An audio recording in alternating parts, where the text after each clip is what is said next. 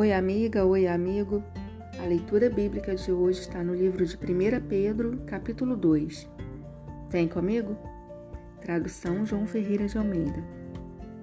Despojando-vos, portanto, de toda maldade e dolo, de hipocrisias e invejas e de toda sorte de maledicências, desejai ardentemente como crianças recém-nascidas, o genuíno leite espiritual, para que por ele vos seja dado crescimento para a salvação, se é que tendes a experiência de que o Senhor é bondoso. Chegando-vos para ele, a pedra que vive, rejeitada sim pelos homens, mas para com Deus eleita e preciosa, também vós mesmos, como pedras que vivem, sois edificados casa espiritual, para ser de sacerdócio santo, a fim de oferecer de sacrifícios espirituais agradáveis a Deus por intermédio de Jesus Cristo. Pois isso está na Escritura: Eis que ponho em Sião uma pedra angular, eleita e preciosa, e quem nela crer não será de modo algum envergonhado. Para vós outros, portanto, os que credes é a preciosidade, mas para os descrentes a pedra que os construtores rejeitaram, essa veio a ser a pedra angular, pedra de tropeço e rocha de ofensa. São estes os que tropeçam na palavra, sendo desobedientes para o que também foram postos. Vós, porém, sois raça eleita, sacerdócio real, nação santa, povo de propriedade exclusiva de Deus, a fim de proclamardes as virtudes daquele que vos chamou das trevas para a sua maravilhosa luz. Vós sim, que antes não eres povo, mas agora sois povo de Deus, que não tinhas alcançado misericórdia, mas agora alcançastes misericórdia.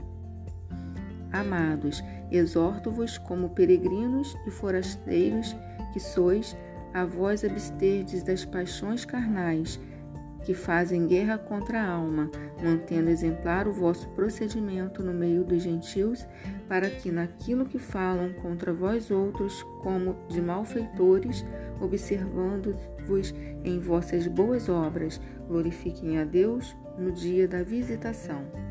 Sujeitai-vos a toda instituição humana por causa do Senhor quer seja o rei como soberano, quer as autoridades como enviadas por ele, tanto para castigo dos malfeitores como para louvor dos que praticam o bem. Porque assim é a vontade de Deus, que pela prática do bem façais emudecer a ignorância dos insensatos, como livres que sois, não usando todavia a liberdade por pretexto da malícia, mas vivendo como servos de Deus. Tratai todos com honra, amai os irmãos, temei a Deus, honrai o rei.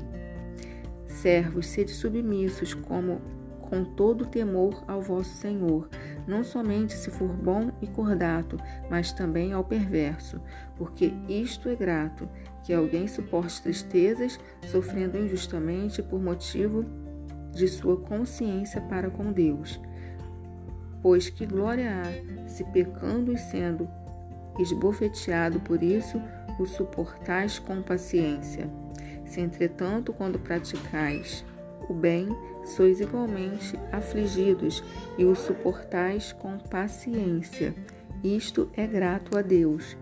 Portanto, para isto mesmo fostes chamados, pois que também Cristo sofreu em vosso lugar, deixando-vos exemplo para seguirdes os seus passos, o qual não cometeu pecado, nem dolo algum se achou em sua boca, pois ele, quando ultrajado, não revidava com o traje, quando maltratado, não fazia ameaças, mas entregava-se àquele que julga retamente, carregando ele mesmo em seu corpo sobre o madeiro os vossos pecados, para que nós, mortos para os pecados, vivamos para a justiça, para as suas chagas fostes sarados, porque estáveis, desgarrados como ovelhas.